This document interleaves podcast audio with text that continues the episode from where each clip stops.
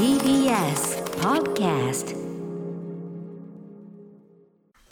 時刻は7時43分。TBS ラジオキーステーションにお送りしているアフターシックスジャンクション。さあここからはまだ名前がついてない日常の場面や感情に新たな名前を与え声高に提唱していく新概念提唱型投稿コーナー。火曜日にお送りするのはこちら。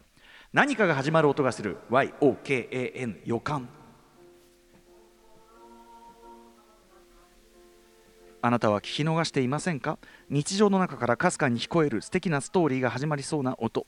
例えば海外の旅行先で幼なじみとばったり再会とか。海外の旅行先で観光していたら賑やかなパレードにばったり遭遇。楽しそうなのでついて行ってみたらどこかの建物になだれ込んでいき気づいたら武装した警官に取り囲まれ CNN で全世界に中継されていたなどあなたが体験それうかつすぎますよねこれね。連邦議会は入んないでくださいね、えーあなたが体験したささやかな何かが始まる YOK の予感を送っていただき、えーという読んでいくというコーナーでございます、はい。メール朗読中の BGM は特に指定がない限りオフィシャルヒゲダンディズムさんの曲をいいように使っていきます。今年の紅白でもいい。ね非常にね、えー一部でねもらい笑いを、ね、ニコニコしちゃった。誘というね。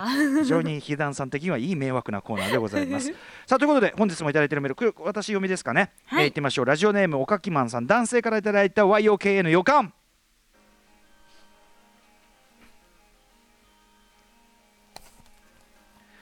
2019年の冬僕は酒とラーメンの蓄積でたるんだ体を絞ろうと一年発起しジムに入会しました。プールスパゾーンや大浴場などもあるそこそこ大型のジムで私はトレーニングもそこそこにスパゾーンで大半の時間を過ごしていました あの風呂ばっか入ってるってやつね、えーその日はかなり寒かったのでトレーニングせずに直でスパゾーンに行くことに。いつも通りたるんだ腹にジャグジーで刺激を与えていると。楽しそう。急に声をかけられました。いつもここいますよね。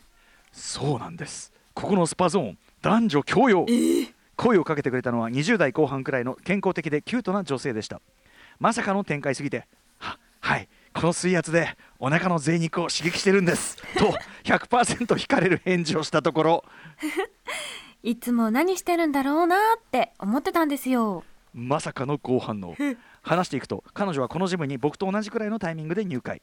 家もご近所であることが判明。好きな食べ物がラーメンであることが判明。地元が同じ熊本であることが判明。そこで彼女が一言。私ぽっちゃりした人がタイプなんです。おいおいおいおいおい！それって僕のことやないかい！ラーメンと酒で醸成された僕のボデーのことやないかい！と21世紀最大の YOK の予感を感じたところでじゃあまたね。とさっそうと去っていく彼女。僕は幸福感と期待に胸を膨らませて家路に着くことに。その後も彼女に会えるかもという期待を持ち毎日スパゾーンに通い詰めました。ジムに行け。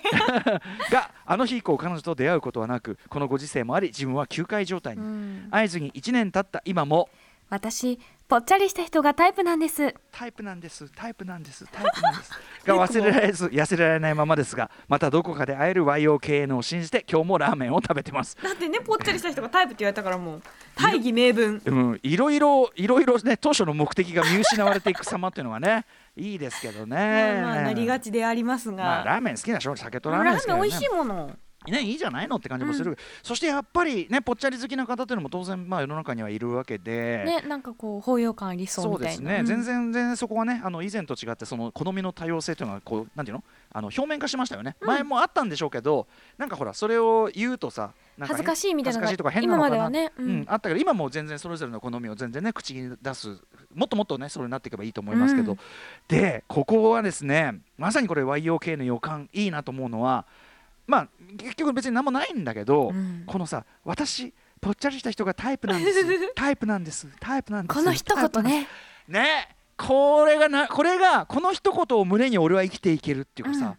こういうのって誰にもあると思うのよありますよね。ねこう何度でもこう辛い時にふと思い出して、はい。ねぶねぶしゃぶってそうそうそうそう。オッケーまた頑張ろうって思える記憶、これだからあのルックスのことだけじゃなくて、う何かこう褒められたというようなねことでもいいですよね。これ宇垣さんも終わりなんですか？あ？ります。私高校生か大学生の時にすごくお世話になってる女性の先輩にええええ「ふがきの書く文章はいつも面白いね」って言われてもそれからだから書いてることとかでいろいろ言われてもだって私の文章は面白いって彼女が言ってたからいいね。一人そういう人がいるだけで全然うん。とか例えば、まあ、ブスとか、うん。そういうことを言われることもあるんですけど、うんうんうん。でも私の妹はいつも私が世界で一番可愛いって言ってまある、妹に頼らずともといったところもでも普通に定定量的に計測できるあたりな気がしますけど、はい、でうん、なんだろうそういう言葉まあがね。うんうん、すごく救いになることってありますよね。これはそうなのよ。そうなのよ。そこなんですよ、うん。だからやっぱ誰にもねその思い出箱があって、うん。思い出箱の中パカッて開けるとまあいろんな色とりどりの飴玉があってですね。でまあそういう褒められた飴ね。褒められた飴ペロッと舐めてある。ペロペロ舐めてペロペロ。ペロ舐めて戻す。しゃぶり倒してまた直して、あとはあのあの時え？あれ予感ね？あの時、うん。こうひょっとしたらどうだったかな？ペロペロって舐めて返す。幸せな記憶でね。そうそうそう、こう思い出箱の飴玉をこう取り出してはねむねぶと舐めて戻す。でもいい思い出の使い方じゃないですか。いやそうなんですよ。だから誰しもで逆に言えばこのそのなんていうの？思い出箱の宝石がねうん。飴玉がやっぱ多い人はさその自分の中に要するに人に揺るがない何かさ自分の中の基準と肯定いうのをさ。感というかね。そうそうそうそう、ん。あの自己肯定感っていうのを持てるということだから、とてもいいことだし、ねこれはとても素敵な思い出だと思うんですよね。なんか相手が多分何気なく言った言葉うん、がでもすごい大切な目玉になりますよね。だからこうなんていうのか別にお世辞でもいいんですよ、うん。お世辞でもいいからそういう言葉ってねあの掛け合うのってすごくいいよねっていうかね。本当なんか本当こう気軽にというかもうポンポン言うべきだなって思いますよね。そうなんようんだから僕もその男子校時代うん。にやっぱりその俺は小学校の東京学園の塾で佐々木ここここっつってうん。女の子たちに佐々木ここここって言われてた男なんだと。そのいやここ座ってえって、あの教室でコントとかやっててすごいそれそれがなんか持ってて一人コントってそれがね 人気者だったわけなんですね。うん。で佐々木ここここねだからその俺ら佐々木こここここここここここねが一方ではその菅鴨学園でねやれバカの佐々木ねやれ佐々木はなんとかだって言われながら